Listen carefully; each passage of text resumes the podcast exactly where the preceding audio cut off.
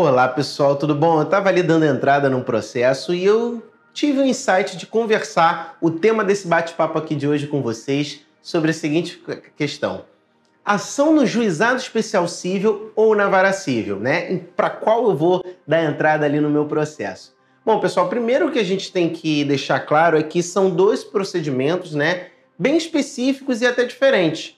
Um é proposto no juizado, que é regido pela Lei 9099, e o outro nas varas cíveis, né, no procedimento comum.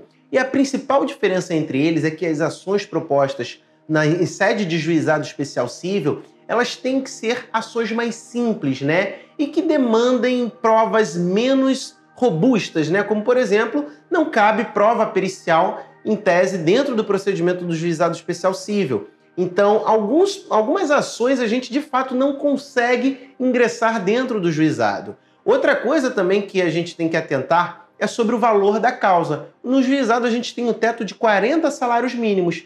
Então, se o nosso processo aí é um processo de mais de 40 salários mínimos, né, envolvendo cobrança de valores ou então de danos que, vai além, que vão além desse valor, nós temos aí a impossibilidade de se ingressar no juizado especial civil, tá? Agora, na vara civil, é, a gente pode propor também um procedimento simples, né? Uma ação de direito do consumidor que não caiba a perícia, uma ação que não caiba, é, que seja inferior a 40 salários mínimos, a gente também pode propor dentro de uma vara civil. E quando a gente pode propor ação nessas duas esferas, fica a seguinte indagação: em qual é, local, qual procedimento eu vou adotar para conduzir o meu processo judicial? Eu quero falar com vocês aqui sobre os principais aspectos de cada um deles. A primeira que a gente tem no juizado é que o procedimento é muito simples, é muito célere, muito rápido. Via de regra, você tem que ter a primeira audiência ali depois de três meses de distribuída ação, a segunda audiência de instrução depois de três meses, mas na prática não é muito bem o que acontece. Né? O que a gente tem é, às vezes, uma audiência única acontecendo e depois disso o juiz já prepara ali para prolatar a sentença. Então é muito rápido mesmo. Em alguns meses você consegue ter uma sentença ali do juiz dizendo quem está certo e quem está errado.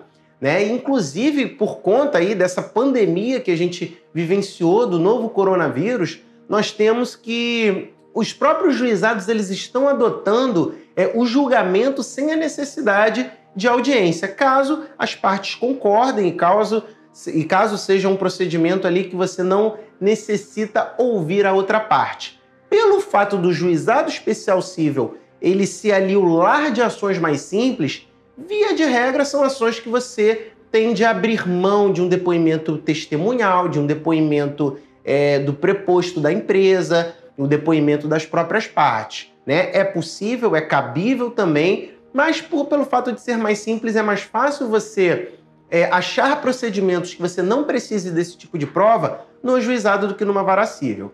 Então, nós temos esse ponto onde talvez aí para o futuro a gente não tenha nem mais audiência em casos realmente bem simples de serem resolvidos, que só demande ali de análise de prova material. E aí o processo no juizado ele é muito rápido, inclusive não importa a sua renda, você não precisa pedir gratuidade de justiça até a sentença de mérito. Isso quer dizer que o maior milionário do Brasil ele pode ingressar com uma ação no juizado especial civil que ele não vai pagar custas nenhuma, são isentas de, custas até a sentença de mérito de primeiro grau. Caso você tenha que recorrer, aí sim, se for o caso, você pede a gratuidade de justiça se você achar que tem o direito a ela, ou então você recolhe as custas. E eu já dou um adendo aqui: as custas de recurso do juizado especial civil são bem maiores do que lá da vara civil.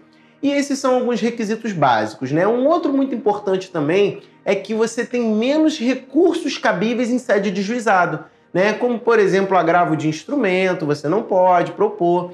É... Os próprios recursos para instâncias superiores, quando você tem uma sentença que você não concorda, você recorre para a turma recursal. E se dessa decisão você também não concordar, o único recurso que é cabível é para o STF, o Supremo Tribunal Federal. Ou seja, não cabe recurso ao STJ, não cabe recurso sobre demandas que falam da própria lei. Código Civil, Código de Defesa do Consumidor, Código de Processo Civil. Então não cabe você discutir esse tipo de matéria no STJ. Então, os recursos do juizado especial civil, eles são bem limitados em relação ao da vara civil. Então temos aqui o que você pode entender como vantagens e desvantagens desse tipo de procedimento. Vantagens: mais celeridade, às vezes você sequer tem que ir no fórum, é um procedimento bem mais rápido e simples de resolver. Contras é que você tem aí um valor de custas para recurso mais alto, você tem menos recursos cabíveis e talvez de certa forma, se você precisa que o seu processo seja analisado de uma forma é, um pouco mais criteriosa, talvez não seja para você resolvido no juizado. Isso porque lá serão resolvidos processos simples, né? fáceis, de, fáceis de analisar. Então, se você tem algo mais, um pouco mais complexo, ainda que seja compreendido como simples de resolver, podendo ser proposto no juizado, nós recomendamos que vá para a vara civil.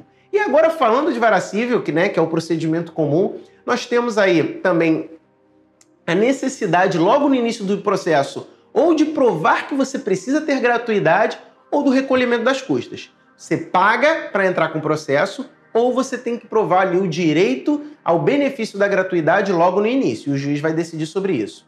Vantagens que a gente pode falar: possibilidades de recurso, recurso, agravo de instrumento, você tem os mais variados meios para poder discutir no curso do processo decisões que ocorram que você pode ali dentro daquele momento não concordar. Você pode requerer que um desembargador mude uma de decisão no curso do processo do juiz do, do, caso, né? Coisa que não acontece no juizado, então é uma vantagem.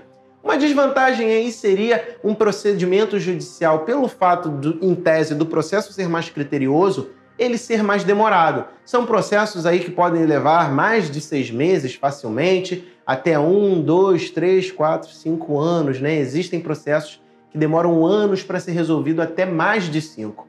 Né? Eu já vi pessoalmente.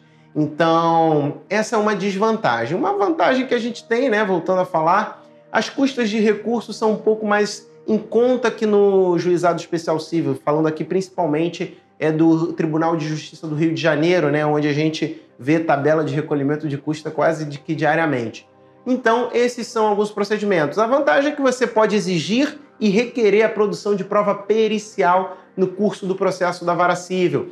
Existem casos que você pode dar entrada tanto no juizado como na vara civil, mas você tem que pensar, e muitas vezes isso não tem nada a ver com o julgamento do mérito do processo, mas com estratégia processual. É isso que o nosso escritório trabalha, também analisando a questão da técnica e da estratégia que a gente vai adotar em cada procedimento judicial e também depende um pouco da disposição aí do próprio cliente. Às vezes o cliente, por mais segurança que ele tenha num procedimento da vara civil, ele não quer, em hipótese alguma, aguardar um procedimento que pode levar anos. Então ele prefere, talvez, arriscar, ter um pouco menos de oportunidade de recurso para que o processo dele seja julgado de uma forma muito mais célere. Bom, pessoal, esses foram aqui nossos esclarecimentos e a minha opinião e é, espero que tenha trago um pouco de iluminação, um pouco de esclarecimento das dúvidas de vocês sobre o tema. Se inscreva no nosso canal, acompanhe a gente nas redes sociais. Vou me despedindo agora e até a próxima. Tchau, tchau!